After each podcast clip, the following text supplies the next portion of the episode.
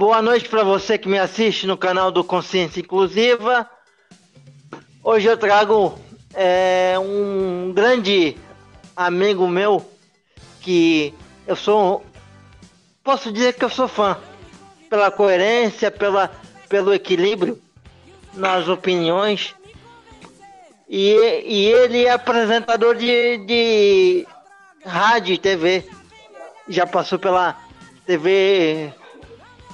Passou pela Rádio Litoral, se não me engano, né? Isso mesmo. Litoral FM, se eu não me engano. Me corrija se eu estiver errado, Paulo. Boa, boa noite para você, Paulo Vieira. Boa noite, meu amigo, boa noite. É, eu estou aí na, na web. Boa noite. Estive, na, Steve, boa noite a você, a toda a tua audiência aí. Eu sei que você tem um trabalho. Eu, eu também sou fã seu, você sabe disso, pelo trabalho que você é, é, faz aí em prol da, da, pessoa com deficiência física, né? Daquele, no geral, né? Não é só o cadeirante. Ou em Santos, por exemplo, tem 25% de população idosa e a deficiência ela ela se apresenta de várias formas, né? A gente vai ficando mais velho, já estou chegando na idade, né? Aí a visão começa a falhar, a gente fica cego, fica surdo, né? Já anda com dificuldade, aí é uma brincadeira. Então, eu sei o trabalho que você faz aí, eu também sou teu fã e eu tenho atuado junto às rádios hoje, estive na, sim na Litoral FM. Um abraço lá para a família Mus, Recentemente faleceu aí o Lupercio, um grande nome, um baluarte e um, precursor aqui da rádio de Santos.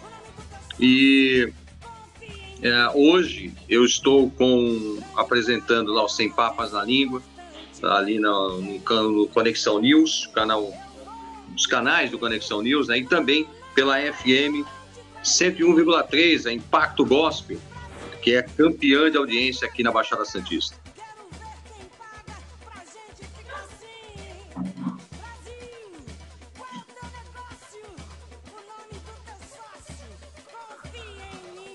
Tá com delay? Me fala um pouquinho do seu programa, pra gente começar a, a bater esse papo, porque essa, essa live, na verdade, é um bate-papo. Perfeito. É, o, o, Sem Papas na Língua hoje está liderando a audiência aqui na Baixada Santista, né? É, não é à toa. É, as rádios, as mídias, em geral, aqui na, na Baixada Santista, toda cidade é assim, viu, Bruno? Não é só em Santos, Toda cidade é assim. Você tem um, um grupo, os grupos de comunicação estão diretamente aí associados aos interesses dos políticos locais. Né, e, e, recebem, recebem, patrocínio. Eu, quando eu falo patrocínio, eu falo de, de, propagandas que são veiculadas, são impressas no jornal, são veiculadas na TV, nas rádios. E sabe como é que funciona, né? Ó, ou fala bem de mim ou não tem propaganda. E o rádio também, começa a falar mal para ver se vem a propaganda para dar aquela amenizada. As rádios, a TV, o jornal, enfim. E nós não temos esse vínculo. Então, isso nos permite ter aí uma, uma, uma liberdade maior de, de levar a informação, de discutir a informação, de criticar quando precisa ser criticado, né, de apoiar quando precisa ser apoiado, de valorizar, enfim é, é, a gente tem essa liberdade. Nós não temos rabo preso. Está aí o nome do programa Sem Papas na Língua. E a gente tem recebido lá grandes nomes, em especial desse movimento que está aí, é, que nasceu em 2013, e que hoje, esse ano, acabei de falar com a produção do programa. Eu vou te falar uma coisa, o, o Bruno, por falta de bom nome, a gente não deixa de renovar a Câmara Federal e nem estadual esse ano, viu? Tem muita gente boa aí.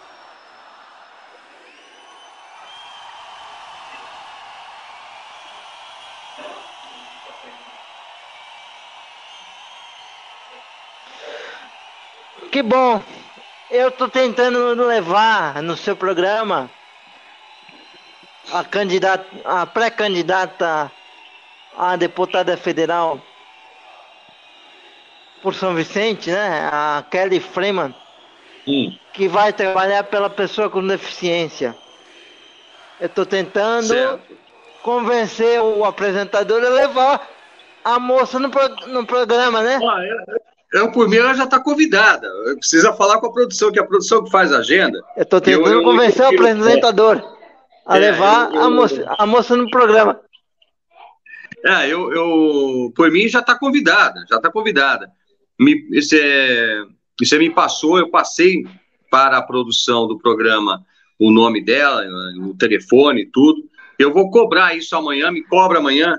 Eu vou cobrar amanhã da produção se tem algum contato com ela, porque a partir do dia 6 agora, já não pode mais participar, né? Então tem que ser até o dia 6, até o dia 5, na verdade. Dia 6, a partir do dia 6 já não pode mais a participação. Enquanto, vou aproveitar esse delay aqui, que eu vou pegar o carregador que o celular está indo para o vinagre já. Espera só um pouquinho.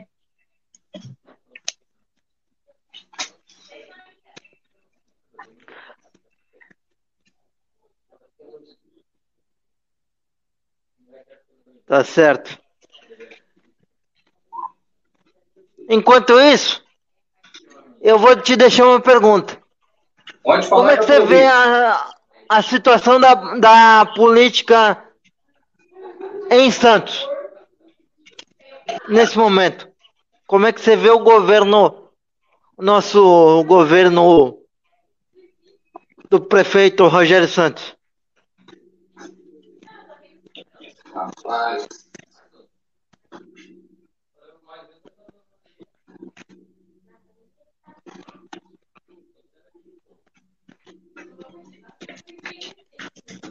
O Bruno, se eu disser que o prefeito, que o, o governo do Rogério Santos é mais do mesmo, é, eu vou, vou ofender alguém, não? é mais do mesmo, o, o Bruno, mais do mesmo, mais do mesmo, não tem diferença nenhuma. A gente está vendo aí um governo, pelo contrário, né? Tudo que esse governo faz tem aí a participação do ex-prefeito, tem a participação da. Hoje mesmo eu estava vendo uma, uma foto, acabei de falar ali no um programa que a gente apresenta ali no Protagonismo, Diário Cidadão, Protagonismo Cidadão, que é uma parceria do Protagonismo Cidadão e do Diário do Litoral. É, eu agora mesmo acabei de falar, poxa, o, o, nós vamos ter aqui o Santos tá, é uma das cidades cedia um, um, um projeto da Unesco, né, de cidades criativas, de vilas criativas, enfim, e a inauguração congresso, do evento... Um congresso de líderes da, da Unesco, né? Isso, isso mesmo, é isso mesmo. É. E no evento, no evento estava lá o Papa, estava lá o Rogério Santos e estava lá o, o, o Paulo Barbosa a eminência parda de Santos, que ele agora não larga mais Santos. Né? Tudo que acontece em Santos tem que passar pelo crivo do Paulo Barbosa. Quer dizer, o prefeito que a gente tem é um pau mandado, né? é uma pessoa que é, é prefeito só pro forma. Na verdade, quem manda, quem, quem manda e desmanda ainda é o Paulo Alexandre. E não se faz nada sem o conhecimento do Paulo Alexandre, né? sem a essência do Paulo Alexandre. Quer dizer, eu, eu, mais do mesmo, é mais do mesmo. Né? Tá aí, vai ficar quatro anos, oito anos de ficar. Depois não, não duvide do Paulo Alexandre voltar a ser prefeito de Santos.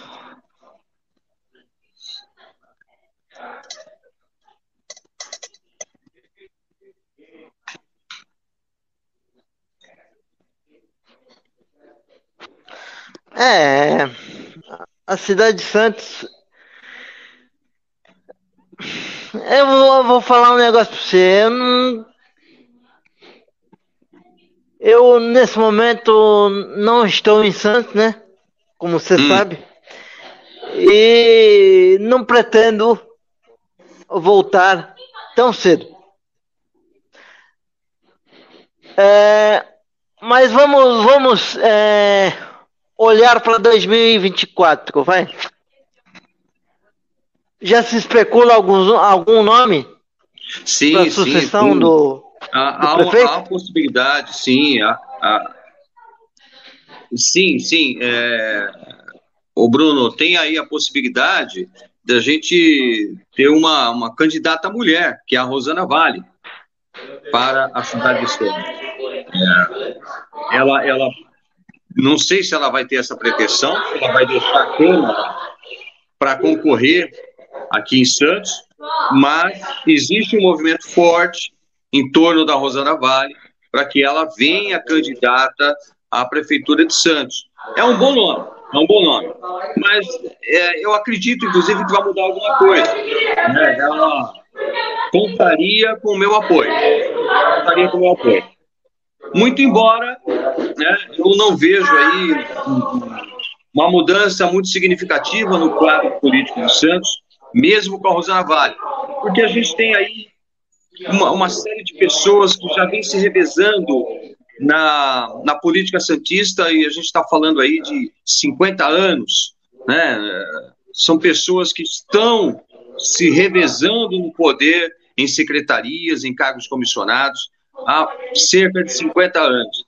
Essa turma vai ser difícil de tirar.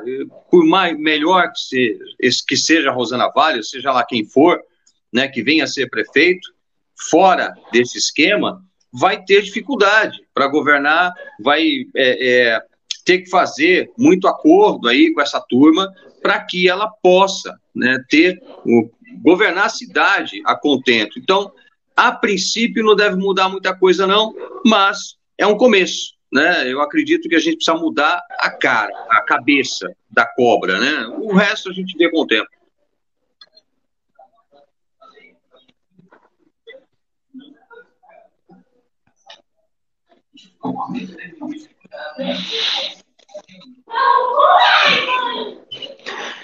E você, como um homem de mídia, vou, vou te considerar um homem de mídia, tá? Você entende que esse tipo de programa que eu faço aqui cabe numa grade comercial? É, eu não sei por que deveria ir para uma grade comercial. Não, não vejo. A, a, internet ela é um, a nova mídia, né? É, pensar numa grade comercial, pensar numa TV, uma TV, num, numa rádio, que seja, é, talvez te limite, talvez te ingesse.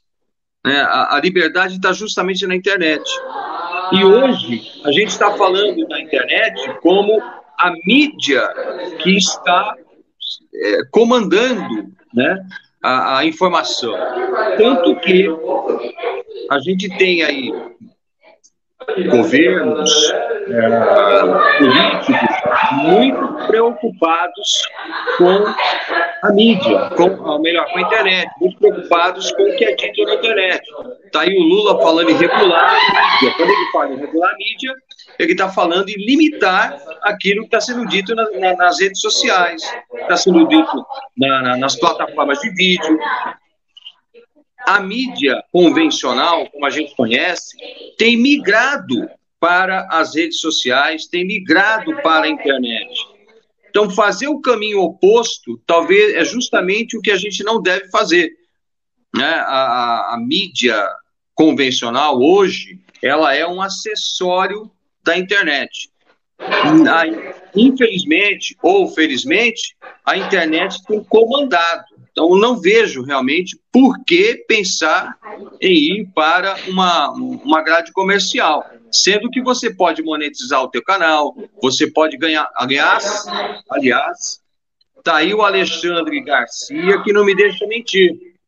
Tá aí uma série de nomes que saíram né, do convencional saíram das grades comerciais e hoje elas estão faturando muito, mas muito mais do que faturavam na internet, nos seus canais, nas redes sociais, no YouTube, né, no Twitter, enfim, estão faturando alto, alto.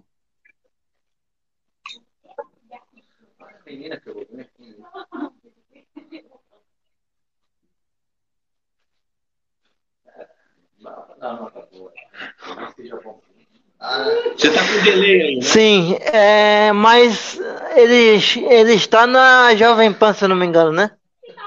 É, e recentemente ele foi chamado para a Jovem Pan. Se não me engano, ele está na Jovem função, Pan como comentarista.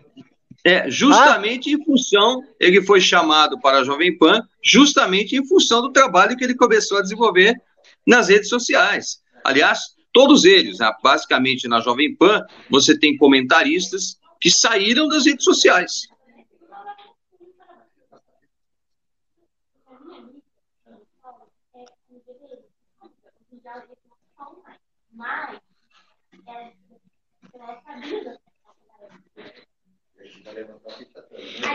Sim. Mas uh, vamos lá. O futuro de Santos, como é que você vê? É o futuro do Brasil, né? Eu costumo dizer que o Brasil passa por Santos. Passou, a história do Brasil passa por aqui. A história de Santos se confunde com a história do Brasil. Nós temos uma característica né, é, geográfica, social, cultural, muito semelhante à capital do Brasil, que era o Rio de Janeiro, até uma certa época, e nós tivemos aqui o desenvolvimento de Santos é muito semelhante ao desenvolvimento do Rio de Janeiro. Nós poderíamos tranquilamente ter sido capital do Brasil. O, o Santos tem a, a capacidade de ser uma potência.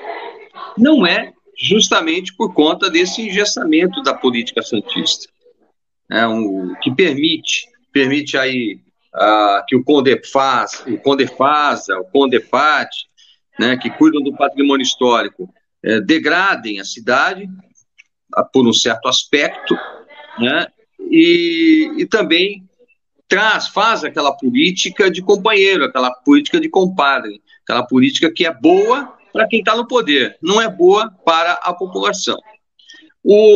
Para você ter ideia, o falecido Lourenço Lopes, né, que era da Real Imóveis, ele tinha um, um, um, falou muito nisso, ele falou muito nisso, que para se resgatar né, a pujança do centro velho de Santos, precisaria-se desenvolver o centro expandido.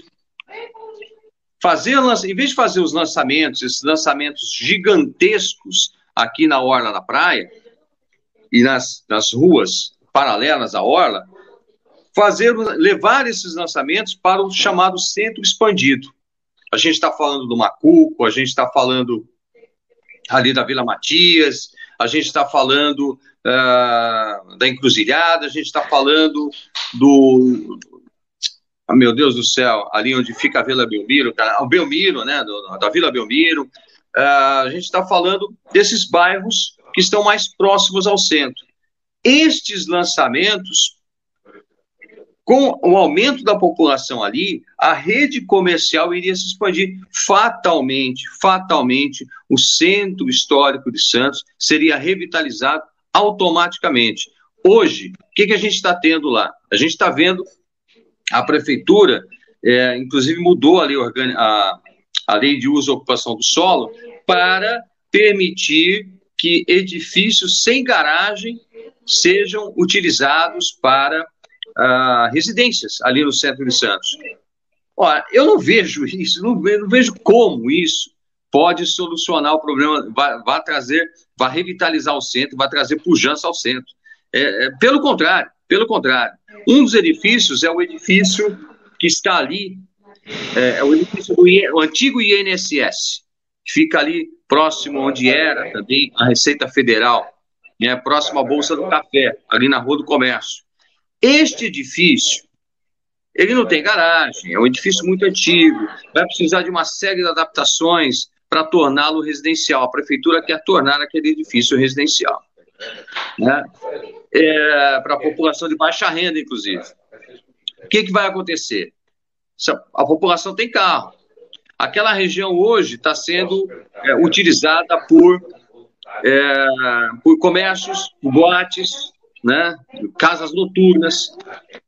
E tá uma bagunça. Mas, mas ah. é bom. Né?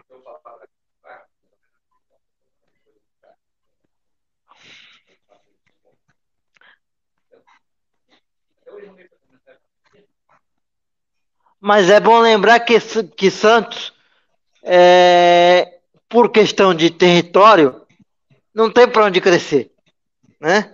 Sim, sim. Tem que arrumar estratégia.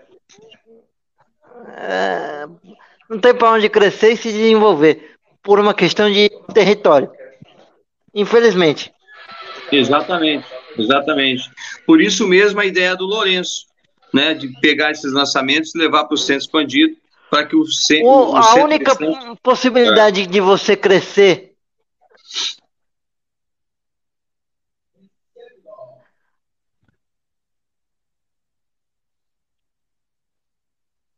a única a única possibilidade a única possibilidade de você crescer é levar para a área continental. Também, também, é, eu, eu, vejo isso. Aí vem a questão Porque ambiental. É. A cidade, por questão de território, por questão de tamanho, uhum. não tem. Aí, não tem aí muito para a... onde correr. Exato. Aí vem a questão ambiental. Os, os ecochatos vão encher o saco. Né? Eu já, a gente eu já errado no que eu tô falando? Tempo.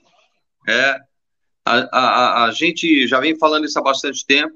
Ali a área continental de Santos, ela merece uma atenção melhor, até porque tem gente morando lá. A gente está falando de uma população grande que mora na área continental de Santos, né, no Caruara, que mora ali na Ilha de Ana, enfim, é, é, são pessoas que, que estão afastadas daqui e ficam ali alijadas, inclusive, de educação, de segurança, de, é, de saúde qualquer coisa que precisa tem que vir correndo para cá, e é difícil o, o, o, translado, né? É difícil a pessoa sair de lá e vir para cá.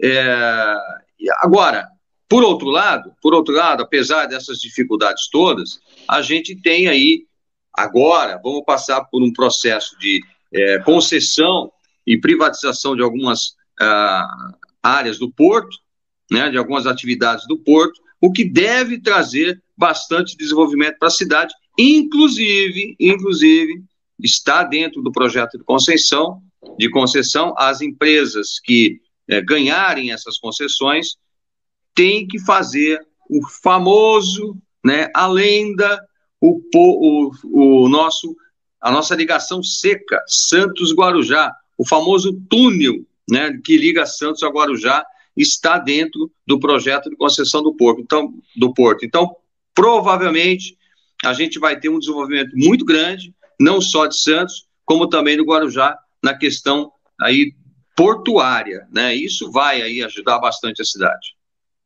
O que foi, o que está sendo feito sem a participação, evidentemente, né, da política santista. Se depender da política santista, a gente vai acabar morrendo na praia.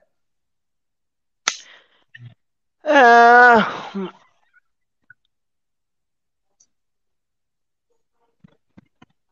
Mas.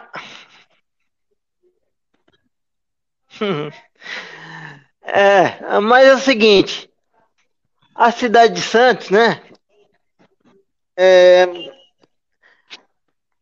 sempre dependeu do seu desenvolvimento. Eu não, estou aqui criticando, né? Mas o seu desenvolvimento sempre dependeu de um de um grupo econômico, né? Sem que ele participe, sem que ele participasse, não se não se não havia desenvolvimento. Sempre foi assim desde que eu me entendo por gente. Sim. É verdade. É verdade. Você tem alguns não, grupos econômicos. Não, aqui eu não estou criticando, tá? Não, não é uma crítica, é, é uma realidade. É uma realidade. É, um, é uma escolha. Verdade, são... É uma escolha verdade, que se fez. Exato. Na verdade. para sair o, disso. É, na verdade, o, o, Bruno, o que a gente tem, por exemplo, você tem um grupo Mendes, tá? É, vamos, vamos dar nome aos bois aqui. Eu sempre disse que Santos era uma antes do Mendes e outra depois do Mendes. Né? O que o Mendes fez em termos de desenvolvimento, o Grupo Mendes fez em termos de desenvolvimento, né, de progresso para Santos, está na história. Ninguém tira isso. Por outro lado, a cidade passa a, a, existir em função das atividades do Grupo Mendes. E assim ocorreu com outros grupos, por exemplo, Santa Cecília, né? o progresso que a, a, família do Santa Cecília, do Seixeira trouxe para Santos é incomensurável. Entretanto, a cidade vive em torno né, de interesses desse grupo do Santa Cecília. E assim outros grupos, tem o Santini, tem vários grupos, alguns grupos de Santos, né, que têm um poder econômico grande, trazem desenvolvimento, tem o lado positivo de tudo isso, né, são pessoas que a gente não pode é, dizer que são, são é, pessoas nocivas para a cidade, pelo contrário, né, o, o, Mendes é um grande exemplo, eu citei dois aqui como grandes exemplos, né, que é o Mendes, a família Mendes e a família Teixeira, são pessoas que trazem para a cidade, que dão orgulho né, de ser santista a todos nós. Entretanto, a política local precisa se caminhar independente dos interesses desses grupos. E aí a gente, aí é que mora o problema. Né? Esta, a política local, ela vive em função dos interesses desses grupos que se beneficia deles. E nisso vai alijando a população né, do seu do, do interesse né, da, da população. A população acaba sendo alijada né, do seu interesse próprio.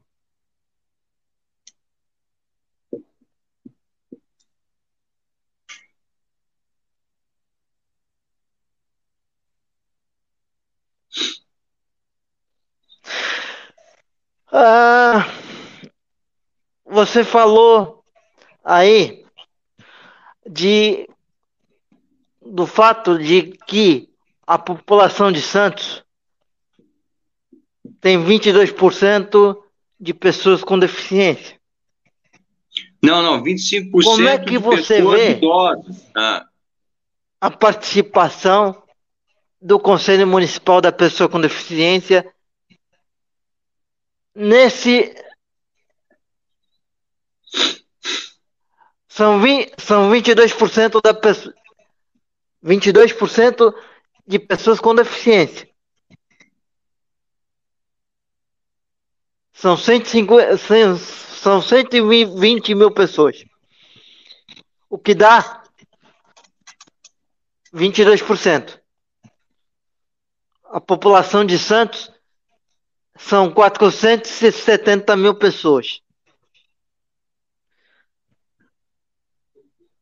O que, o que daria 22% da população santista tem algum tipo de deficiência. Como é que você vê a participação do Conselho Municipal da Pessoa com Deficiência? Vamos lá. É... No cenário eu político atual. É, gente eu, tem. É, é, é triste. É, a, palavra, a palavra correta é triste. Você tem um dado que eu não tenho, né? Eu, eu não sei quantas pessoas têm algum tipo de deficiência em Santos. Né? É, eu, eu citei, inclusive, as pessoas idosas, né? 25% da, da, da, da população santista é de idosos. É, essas pessoas, na grande maioria, é, na grande maioria não, né, num, bom número deles, tem algum tipo de deficiência que, que, foi, que é derivado da idade.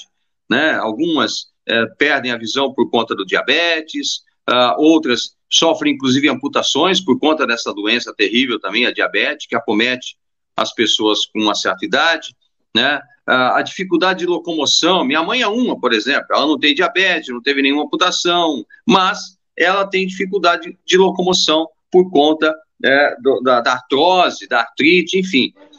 É, Para essas pessoas se locomoverem na cidade é muito difícil, muito difícil. Né? É, e aí soma, se, se, se, esse dado que você está me passando agora, se 22% da população santista tem algum tipo de deficiência, mais 25% da população idosa, eu tenho 50% da população de Santos que necessita cuidado especial. Né? E a participação desta sociedade, dessa parte da sociedade, nos conselhos municipais, Conselho Municipal do Idoso, Conselho Municipal da Pessoa com Deficiência, né? o Conselho Municipal de Saúde, que é importantíssimo para essas, para essas é, faixas sociais, é, é muito pífio. As pessoas não vão participar. eu tenho conclamado as pessoas a participarem dos conselhos municipais, todos eles. Segurança, educação, pessoa com deficiência, defesa animal, enfim, são vários os conselhos. Porque estes conselhos, hoje, estão aparelhados pelo poder público. Quem está nesses conselhos hoje, esses conselhos fazem leis. Esses conselhos têm o poder de incentivar, de cobrar o vereador, de cobrar as autoridades, de cobrar o próprio prefeito sobre a execução de políticas públicas, leis que promovam políticas públicas para beneficiar essa população. Então, é, eu vejo com muita tristeza a não participação da população nestes conselhos municipais, em especial o Conselho da Pessoa com Deficiência. Um, um grande problema para quem tem deficiência de locomoção, como você mesmo, Bruno, você sabe disso, é justamente conseguir um ônibus, um ônibus, um mero ônibus que te leve do ponto A ao ponto B, né, com dignidade vocês, você sabe tão bem, melhor do que eu, né? tão bem não, melhor do que eu, o que é ficar horas esperando um ônibus que passa e hum, geralmente está com equipamento quebrado, muitos estão com equipamento quebrado, não consegue levar, falha o equipamento na hora que está no meio da rampa, é, é, é muito complicado tudo isso. E a cobrança que os vereadores deveriam fazer da empresa de ônibus, da empresa concessionária, ela é muito suave, muito tranquila, né? O, o, o cadeirante fica ali a ver navios, ele não tem simplesmente ele não tem amparo da empresa, ele não tem amparo do vereador, ele não tem amparo do prefeito e nem do conselho municipal da pessoa com deficiência, que deveria fiscalizar e cobrar as ações públicas em favor da categoria.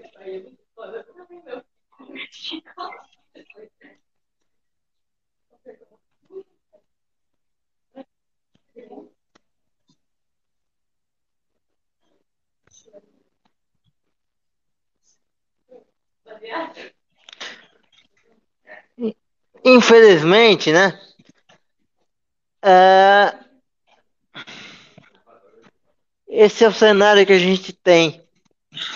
Né? Infelizmente em Santos. E eu sempre tentei orientar, tentei cobrar, tentei fazer a minha parte, fazer a minha parte. É, eu sou mas, testemunha né, disso. A gente fez o que pôde né? Fez o que pôde até quando pôde. Porque se eu vou voltar nesse assunto. Se você for ler no meu blog Cidad é, Consciência Inclusiva no WordPress, tem dois textos interessantes para você ler. Quem poderá, nos, quem poderá nos, nos, nos defender, que é sobre uma um, um fato acontecido num, num shopping aí de Santos, né?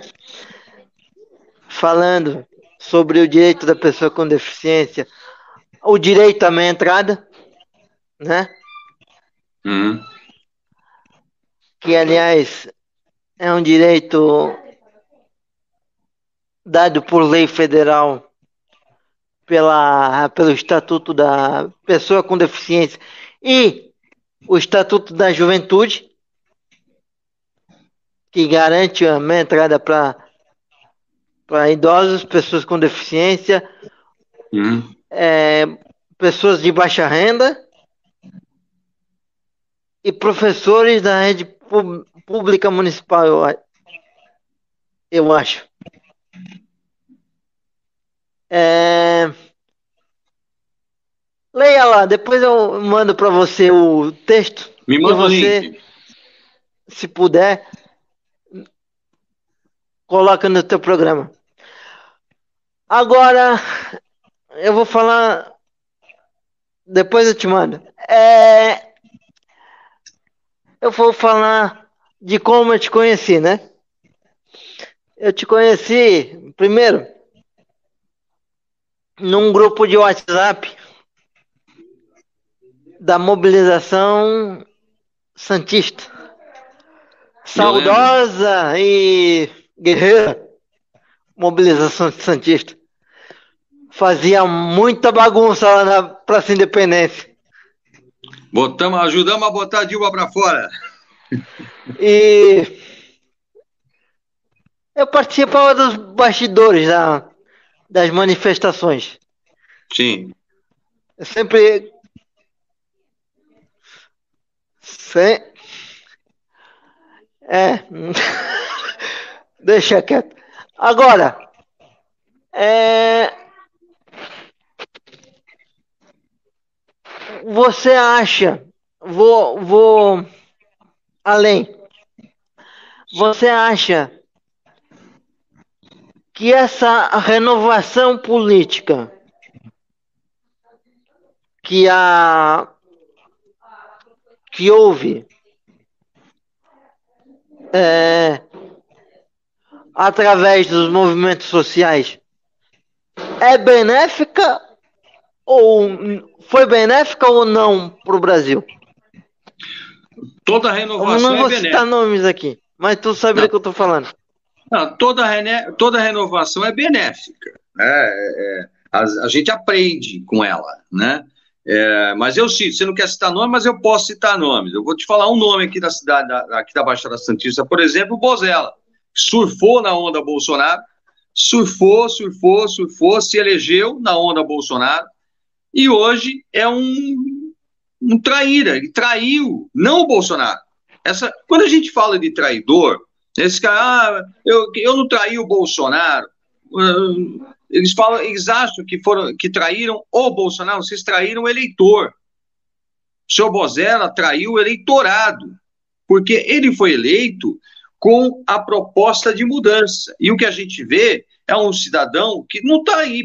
Me diz, me diz, qual foi a ação do seu Bozella nesses quatro anos, aliás, três anos, né? Porque este ano aqui ele não fez nada mesmo. Aliás, o Congresso não faz nada, está fazendo campanha, né?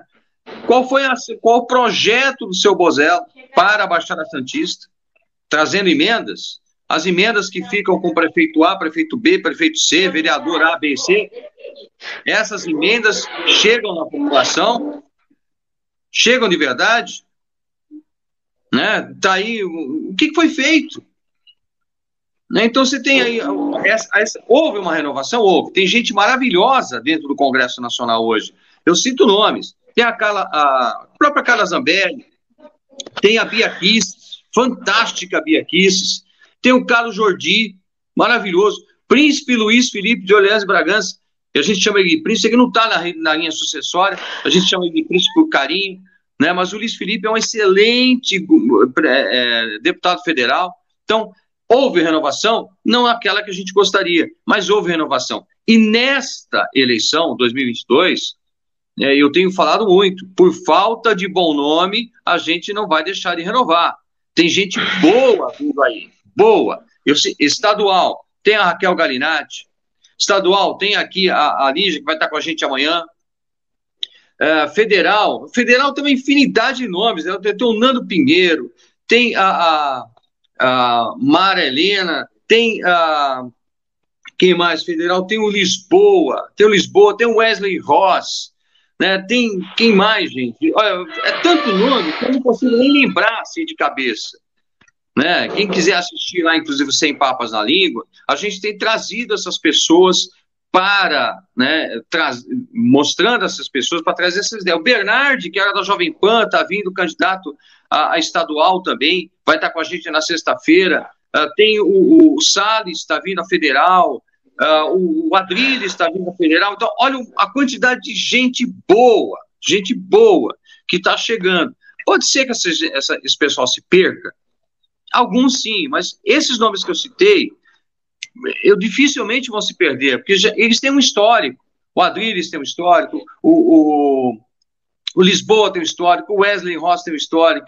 Então, além desses, tem aquelas pessoas que a gente tem que manter lá, que é o Luiz Felipe, que eu já citei, a Bia Kisses, Carlos Jordi, enfim, o Paulo Eduardo Martins, não é do Estado, mas eu sempre cito ele, que é um cara fenomenal. Então, por falta de bom nome, gente, não vai ser que a gente, não é por falta de bom nome que a gente não vai renovar o Congresso dessa vez. Bom nome tem, e muito, viu?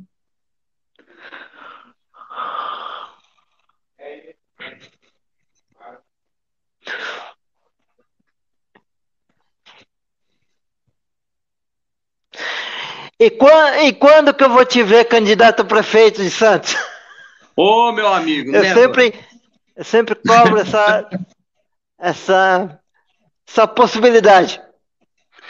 Eu não tenho a menor pretensão, meu amigo. Para ser sincero, é, eu saí candidato em 2018 a deputado estadual e eu confesso que eu, eu tive não, uma. Não vai? Oi? Não, não, não. Eu, eu, eu saí candidato em 2018 a deputado estadual, e essa, esse é um histórico, eu tenho falado isso para todos. Eu não tenho a menor pretensão em sair, em sair candidato a nada, nunca mais. Foi uma experiência que me mostrou que eu não sirvo para isso.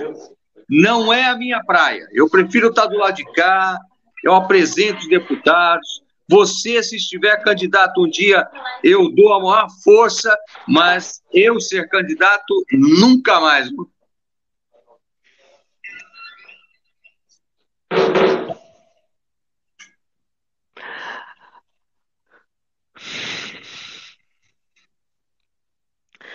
Olha, você tem muito, muita, muito, você é bem articulado, você é bem coerente, bem equilibrado. Né? na, nas suas opiniões. Isso é importante para a política. É eu é que. Eu é que talvez nunca mais.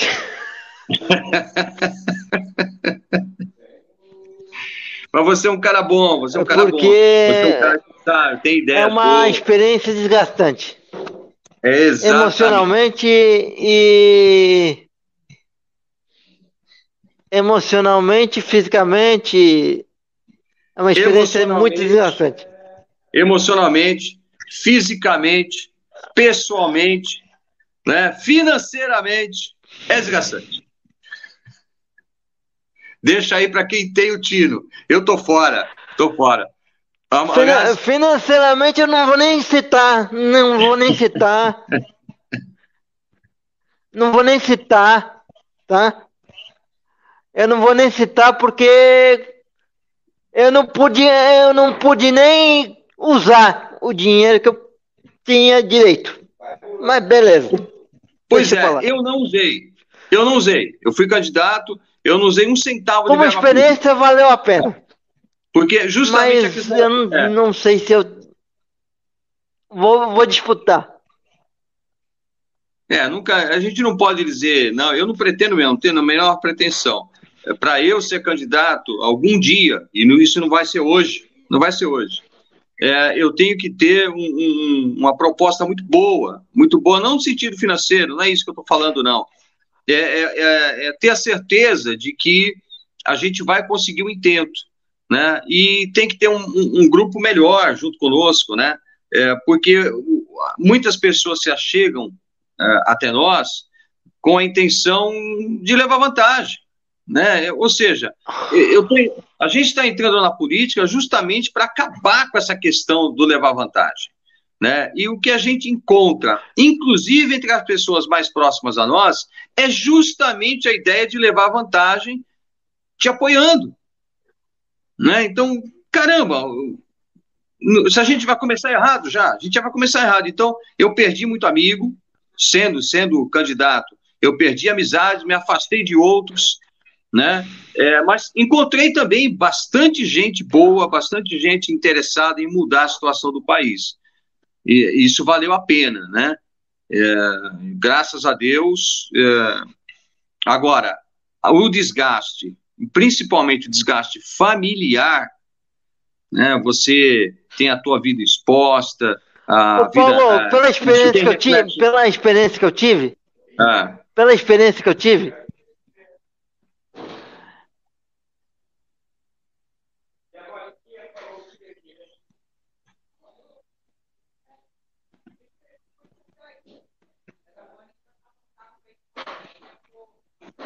pela experiência que eu tive, Paulo, eu vou te dizer uma coisa. É...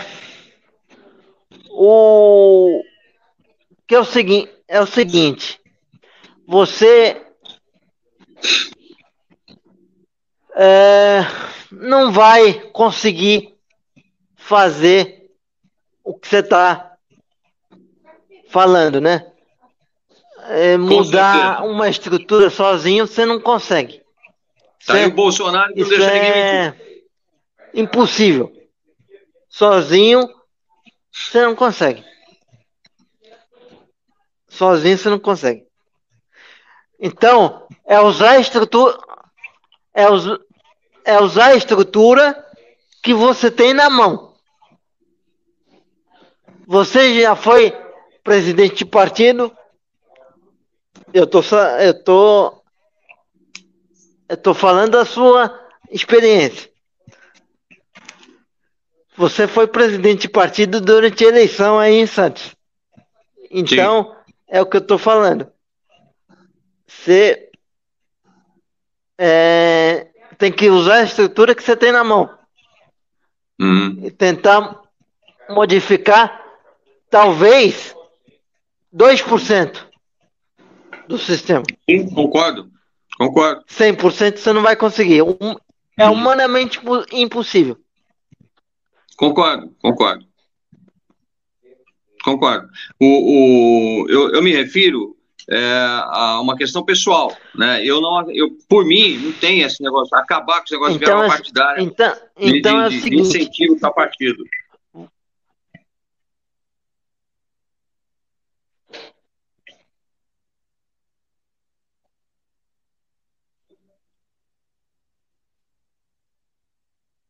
Sim, na, numa, numa estrutura social reformada, isso caberia. Hum. Estrutura Sim. social política, né? Isso caberia. Hum.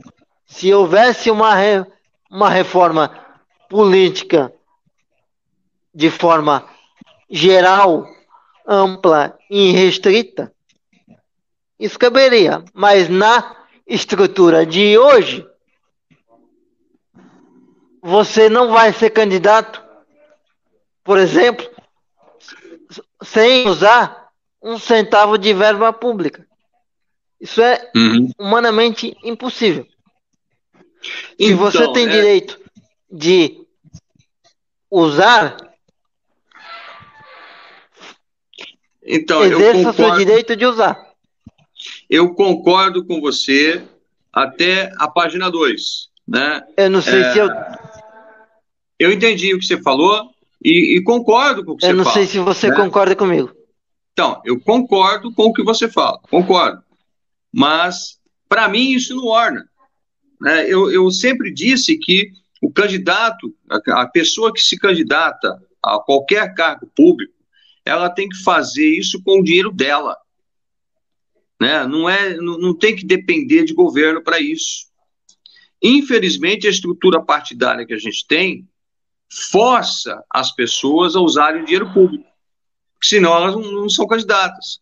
Então, é, é, eu, por coerência, por princípios, esta foi uma das questões que é, é uma das questões que me fazem é, não pensar em ser candidato mais, porque eu não vou ficar usando dinheiro público que podia estar indo para a saúde, podia estar, estar indo para a segurança, podia estar indo para auxiliar políticas públicas para pessoas com deficiência. Não, está sendo utilizado para eleger muito vagabundo, inclusive. Muita gente que não presta. A maioria não presta. Né?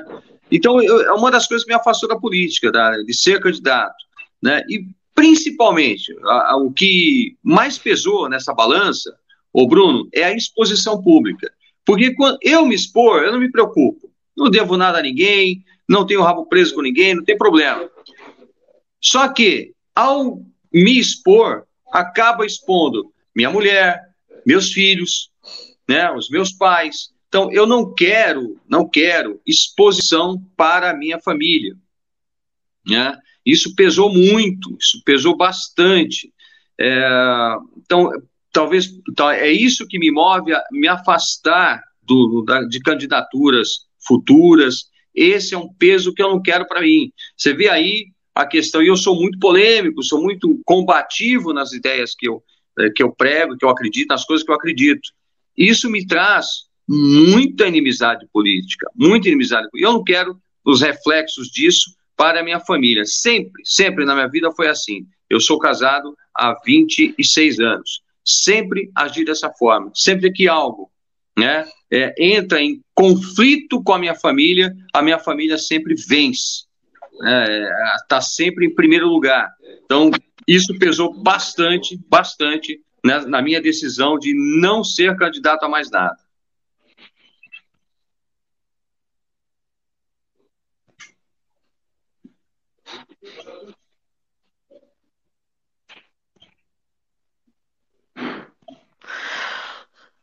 É uma decisão forte, mas que eu, como seu, como seu amigo, respeito. Até porque, né? É o que você falou, você se expõe demais. Para fazer 10% do que você pretende. Pois é. Será que vale a pena? Talvez não. Pois é. Mas eu vou usar, vou usar a tua experiência como, como presidente de partido para ex-presidente de partido para para fazer uma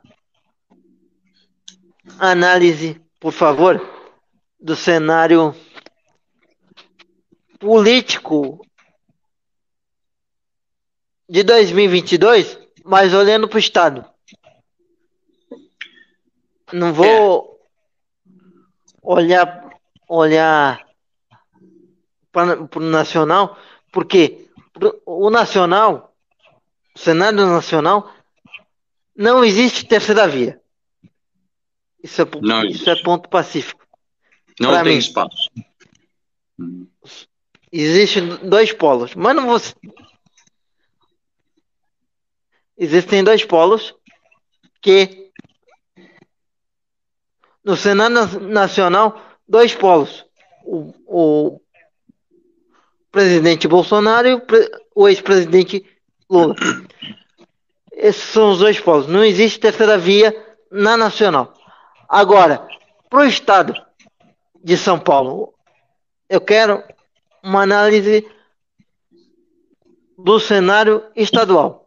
O que, que nós temos para hoje, para 2022?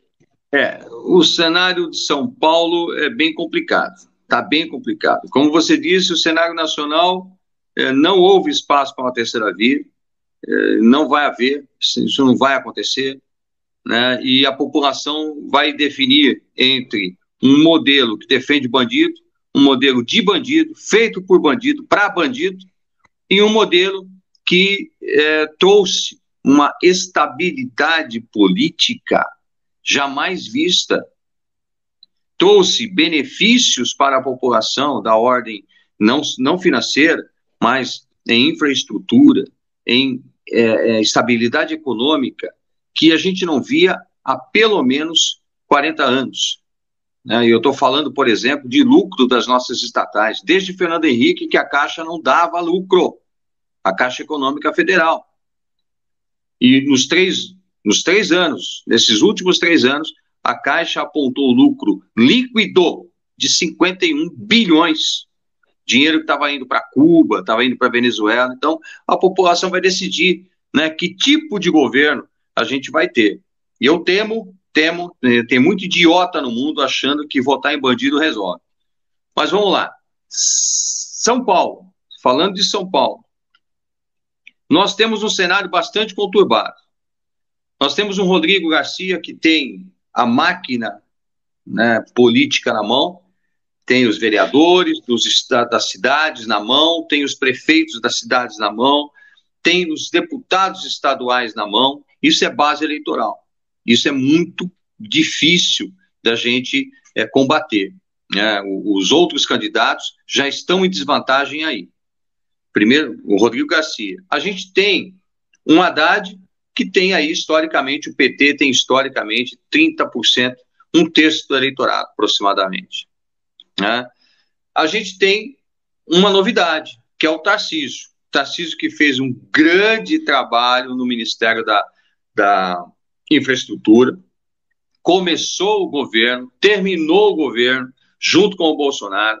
Foi uma pasta que trabalhou muito sob o comando do Tarcísio. Infraestrutura. De forma honesta, de forma honesta, de forma precisa, de forma técnica, né, com pouco dinheiro, é bom que se diga, né? O, o Ministério da. Eu entrevistei o Tarcísio recentemente, e uma das perguntas que eu fiz para ele foi quantas obras efetivamente o governo federal fez? Ele falou 320 obras.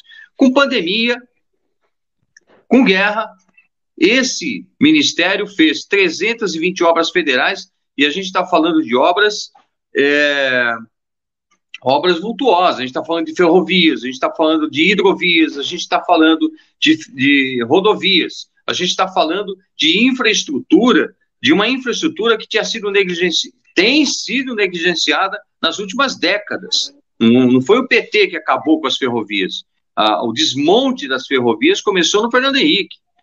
Né? E terminou obras, terminou obras que estavam paradas desde o Fernando Henrique. É, então, esse é, é, é, um, é um capital político muito grande. É um cara muito articulado, fala muito bem, conhece muito bem, é bem técnico e provavelmente, provavelmente vai aí dar trabalho tanto para a máquina do Rodrigo Garcia quanto para o eleitorado, aí esse um terço do eleitorado do Haddad. Eu acredito, inclusive, que o Tarcísio vem aí venha a ser o próximo governador de São Paulo. Isso, isso, né, se não houver nenhuma complicação no processo eleitoral, né?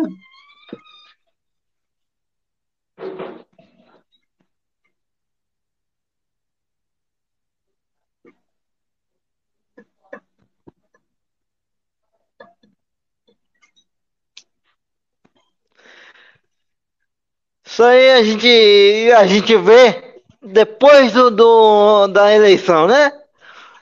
Vamos. né? Deixa rolar. Porque. 2020 já foi uma, uma complicaçãozinha.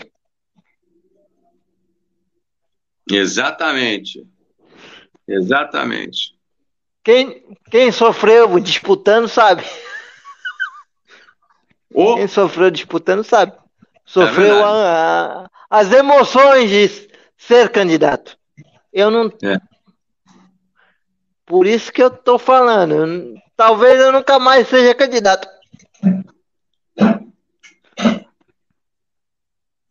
É complicado. Talvez eu nunca mais seja candidato. É, eu Tem outras, outros nomes aí que podem fazer muito mais do que eu para do que eu para pessoa com deficiência. Hum. É. É compli complicado. Eu não tô, não tô levantando nada aqui, hein? Não tô levantando hum. suspeita nenhuma. Não tô falando nada. Tô falando da experiência de ser candidato. A experiência é uma experiência dolorida. É dolorida. Ponto. É dolorida.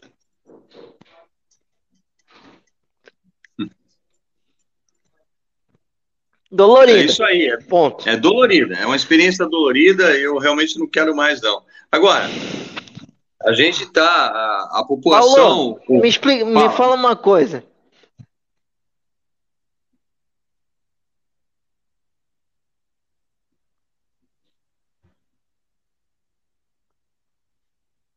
Me, me conta uma coisa. é, vamos dizer aqui, daqui a 20 anos, como é que você é, é, acredita que o país e, vo, e você vai estar? Você e o país. Daqui a 20 anos, depende. Depende. Se Bolsonaro. O que, que você continua... sonha e deseja é, para o seu país daqui a, a 20 anos? É, se Bolsonaro for reeleito, a gente tem a chance de mudar o futuro do nosso país. Nós começamos essa mudança com a eleição do Bolsonaro. Muita gente acha que o Bolsonaro ia resolver tudo. Não, a eleição foi um começo. Né? O protagonismo dessa, da, dessa mudança, ele é nosso, ele é do cidadão, ele não é do político. O político ele é uma ferramenta para mudança. Né? A, a população tem que entender isso. Então, o Bolsonaro, inclusive, na qualidade de presidente, tem deixado isso muito claro, muito claro. Ele tem dito muito isso. Né? Vocês são os responsáveis. Eu sou um instrumento, né? um instrumento da população, e inclusive ele dizendo, várias vezes falou que ele é um instrumento de Deus. É uma missão divina. Então, se nós somos cristãos, acreditamos em Deus, se nós é, queremos mudanças, a gente tem que buscar essa mudança e utilizar os meios para essa mudança, os meios democráticos para essa mudança. Né? Um dos meios democráticos é eleger pessoas que possam promover essa mudança. Essa mudança não vai vir em um mandato, não vai vir em dois mandatos. Essa é uma mudança que só vai ser, só seria concretizada em algumas décadas a esquerda, para chegar onde chegou, levou 50 anos. Né? Nós levaríamos um pouco menos em função da internet, da tecnologia, mas a gente vai levar aí algumas décadas para mudar a situação de desmando, a situação de, de, de caos social em que a esquerda meteu o nosso país. Ora, pensando nisso, eu só posso dizer o seguinte: se o Bolsonaro for reeleito, a gente continua nesse caminho, nesse caminho de mudança, nesse caminho de buscar a melhora do país. Bom, um é o seguinte. O, o Lula. Vamos lá. É, só, mas peraí, só terminando. Se por um acaso o Lula. Ah, deixa eu fazer uma pergunta. For eleito, mas peraí, se o Lula for eleito, Bruno, vejo... o caminho nosso é um só: aeroporto. Acabou eu o país. Eu vejo uma situação, uma situação que é o seguinte. O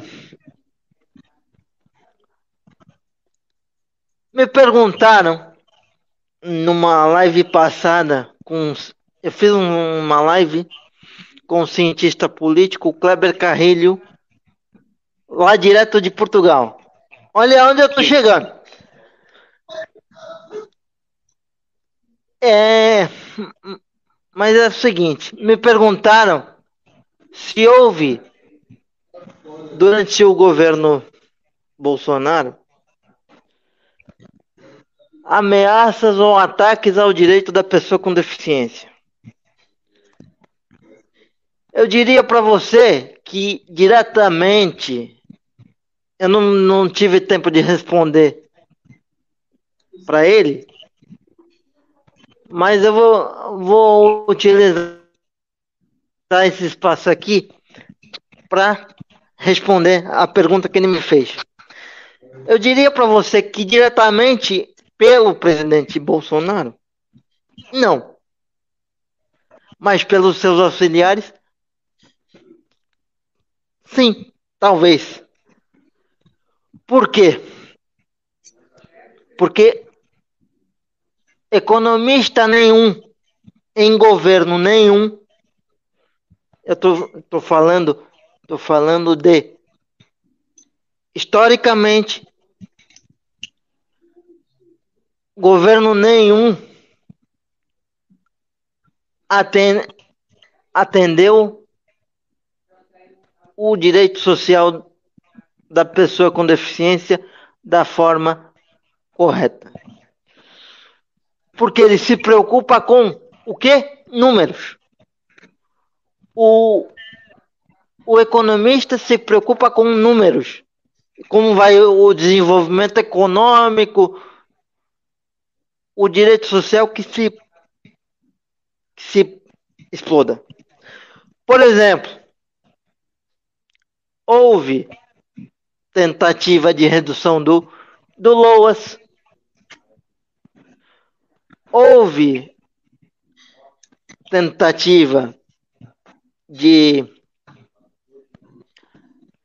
é, diminuição do valor do benefício de. Não é benefício, é direito de compra de um carro pela pessoa com deficiência com isenção de imposto.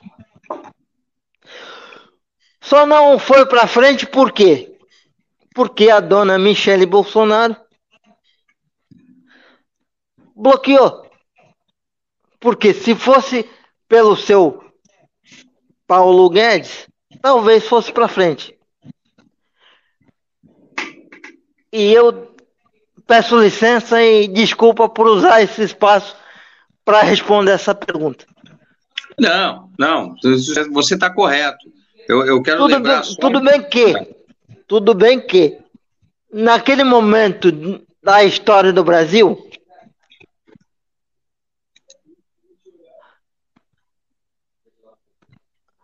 tudo bem que naquele momento da história do Brasil, é, eu não estava pensando no direito social da pessoa com deficiência, eu estava pensando numa outra coisa. Por isso, uhum. na sociedade em geral. Por isso é que eu votei em quem votei. Uhum. Ponto. Entendi. O, o, eu, eu digo assim, eu, me causa até uma certa estranheza, porque pra, eu tenho. Para quem não sabe, lado, eu votei no Bolsonaro.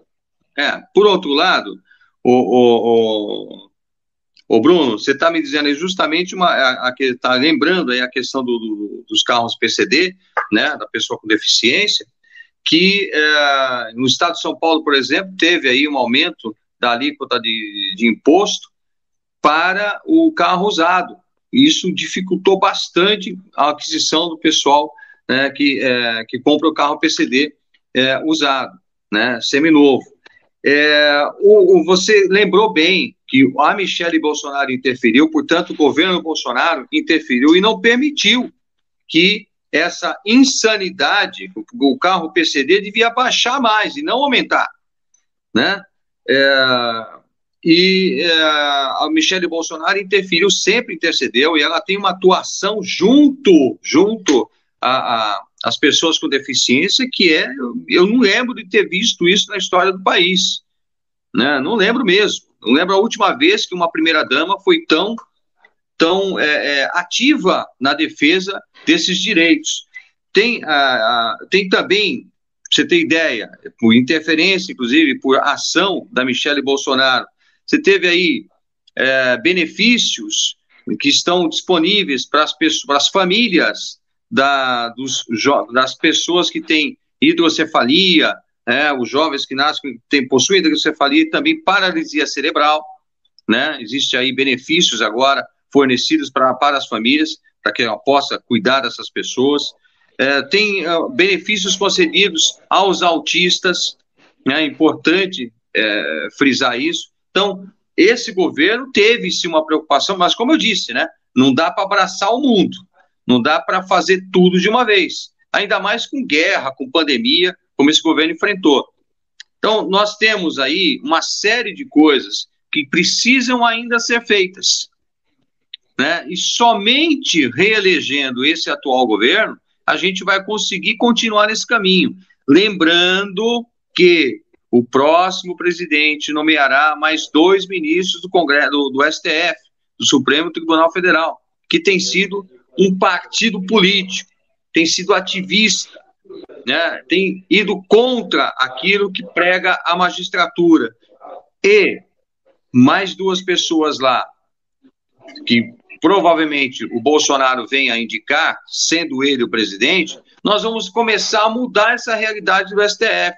Nós vamos começar a ter turmas no STF onde que vai se preocupar justamente, olha só, a gente não para para pensar nisso, Bruno, mas o STF hoje está tão preocupado com a, a, a urna eletrônica, está tão preocupado em colocar o Bolsonaro para fora, que não está julgando, não está julgando aqueles milhares de casos que estão lá no STF parados, que beneficiam milhares de deficientes que estão dependendo dessas decisões para terem seus benefícios aprovados. O tratamento aprovado, o benefício aprovado, o remédio de alto custo aprovado, ou seja, o STF faz um desserviço para a pessoa com deficiência. Né? Ele deixa de julgar esses casos para ir para o porão do Congresso fazer política. Então, esse não é o STF que a gente quer, e o caminho da mudança passa por Jair Messias Bolsonaro.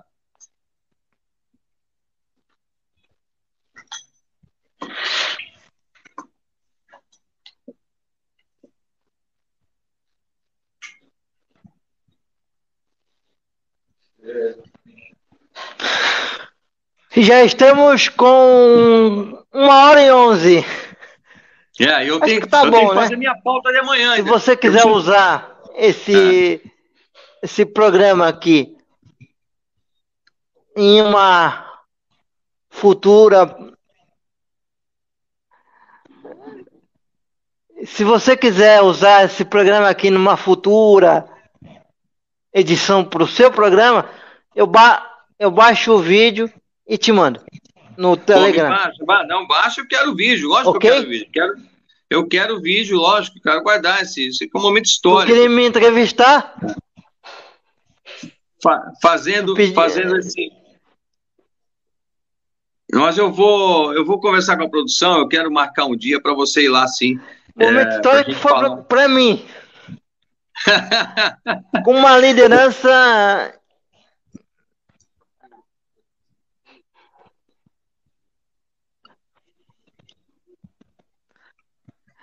uma liderança importante da cidade, hein? Bom, teoricamente, né? Vamos lá. Vamos.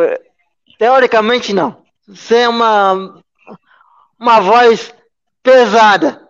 Você é uma voz pesada, coerente. Até certo ponto, equilibrada quando, quando pode, quando não pode.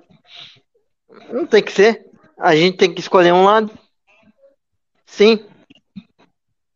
Nem sempre o lado. A gente erra também.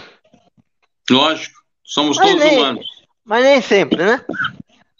Mas nós somos seres humanos. Esse programa aqui é a, a intenção dele. A intenção dele é mostrar que mostrar o ser humano além da cadeira de roda ou do além de além da deficiência é o ser Sim. humano mas no teu caso aqui eu trouxe você até por um um certo um certo respeito e gratidão, e gratidão por, pela forma que sempre me tratou como como pessoa. Você sempre me, me respeitou como pessoa. E é esse esse programa aqui é uma forma de te agradecer pelo carinho, pelo respeito e pela amizade que você tem comigo. Você e o nosso saudoso Alessandro o gigante. Que aliás me obrigou a fazer um vídeo pro meu canal. Assisti, assistindo, ouvindo, né? Eu fui ouvinte. Eu fui ouvinte do seu programa Ponta Direita, na Ponta Direita, na Instinta. Como é que é o nome da rádio? Como é que era o nome? É a, lito, é a Litoral, Litoral de São Vicente. Como é que era o nome da rádio? Litoral, Rádio Litoral de São Vicente. Metro, Metropolitana Litoral, né? Exatamente. né? Isso, a Metropolitana Litoral lá de São Vicente. Era uma rádio web. Eu era, queria, não, eu queria ter um, tá um, dia ter ido participar do teu programa, tu nunca me chamou. O Leandro tá lá, pô, não tive oportunidade, rapaz. Eu, eu, eu tava, tava na minha lista. Eu acabei, acabou que naquele Continua ano. Continua funcionando? Tá lá ainda, mas o ponta direita não. O, o, o, acabou que naquele ano, o Bruno, eu saí candidato. Então eu tive que abandonar, sair da rádio justamente pela candidatura. Depois acabei não voltando, acabei não voltando, encaixei um outro projeto, né, que é o Sem Papas na Língua. Estou desde então, desde então eu estou com o Sem Papas na Língua e, e desde lá a gente está fazendo sucesso danado aí Sem Papas na Língua. Todos os dias de, das sete às oito e meia a gente está lá, está trazendo pessoas bacanas, tem uma bancada legal né? geralmente advogados lá. Mas eu quero, eu quero fazer um programa contigo lá, justamente para falar dessa questão do, do deficiente, né? dos problemas do deficiente do dia a dia, apresentar soluções. Porque gente, às vezes a gente reclama do prefeito, reclama do vereador, mas não apresenta a solução. Né? E uma, uma característica minha, e a sua também, é justamente ó, reclamar, ó, o, o ônibus não tem a, a rampa de acesso não tem o equipamento de acesso para o cadeirante. Demora muito. Fala, qual é a solução? Aí a gente apresenta a solução e cobra das autoridades apresentando a solução. Não vai fazer por quê? Então, essa é a característica nossa.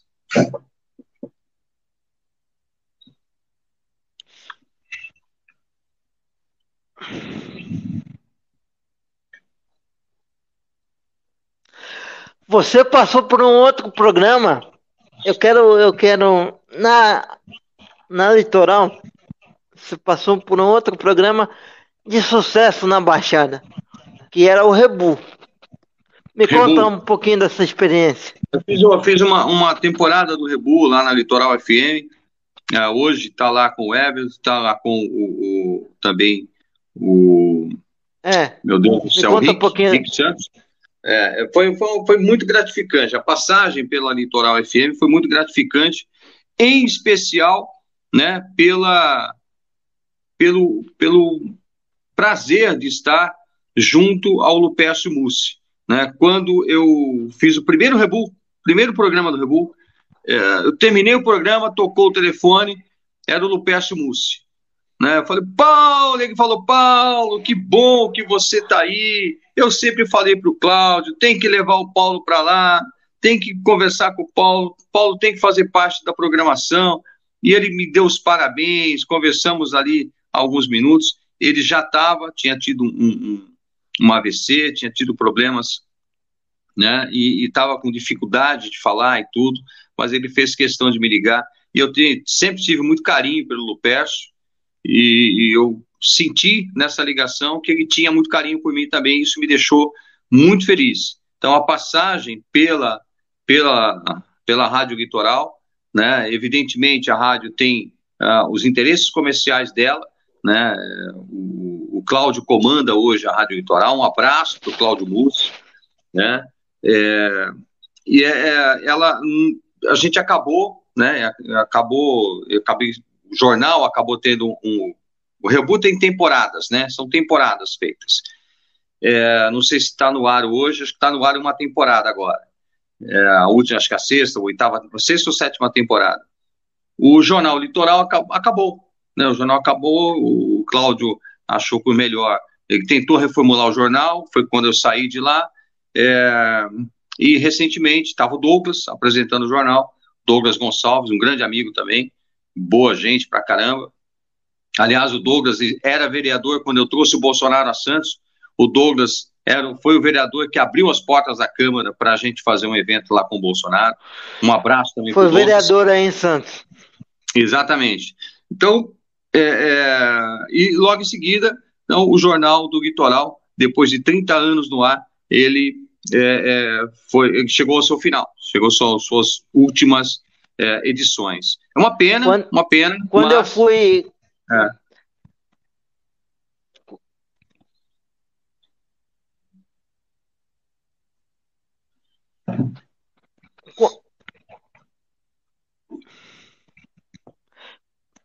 Quando eu fui conselheiro do Condef, o Douglas era vereador na cidade de Santos.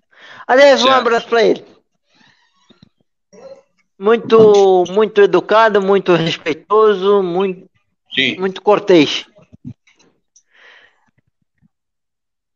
Suas considerações finais, Paulo?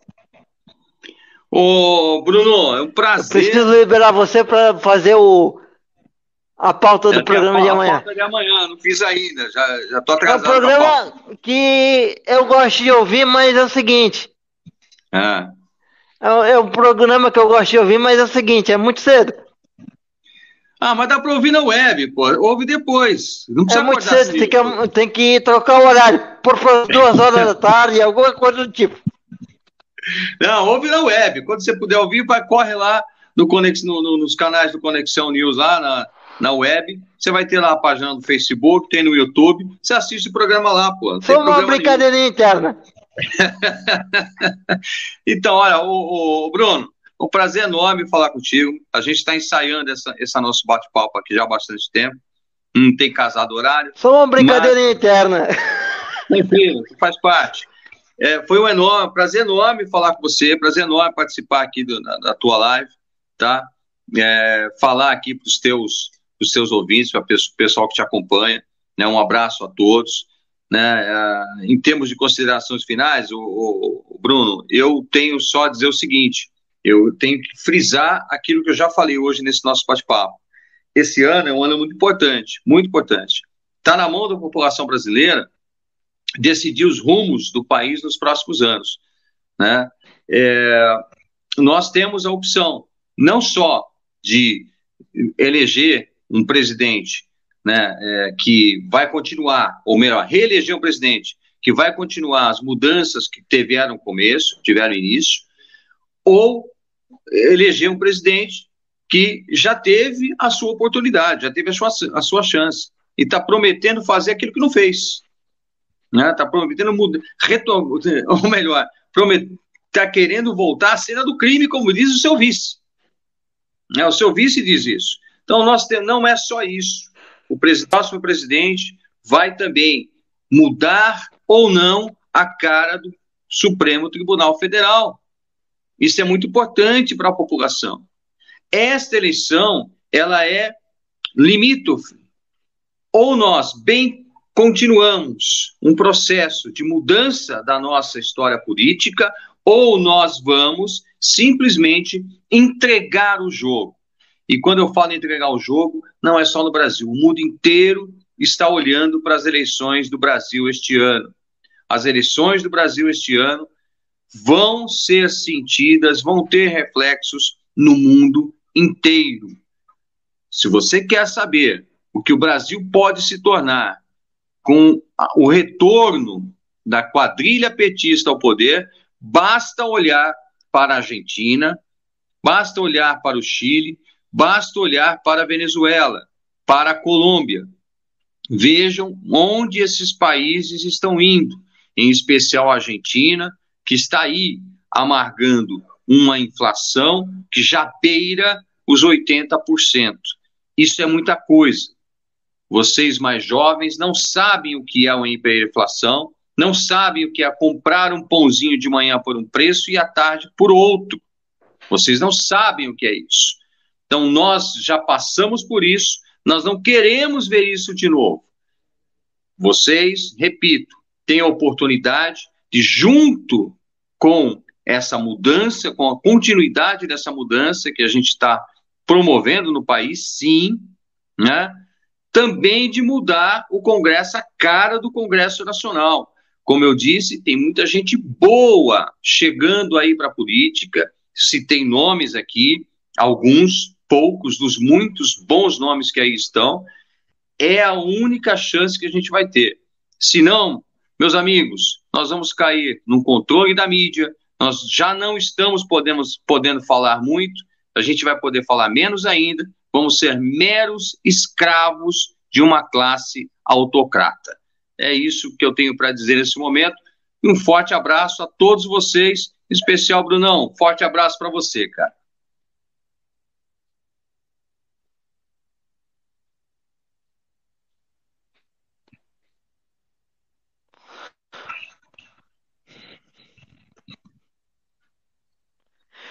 Esse, esse, esse programa aqui vai ser disponibilizado na, nas plataformas de áudio amanhã e vai ficar é, aqui no canal, canal do Consciência Inclusiva para quem quiser assistir. Que, quem tiver a paciência de ouvir uma hora e 25 minutos, agradecemos a sua audiência.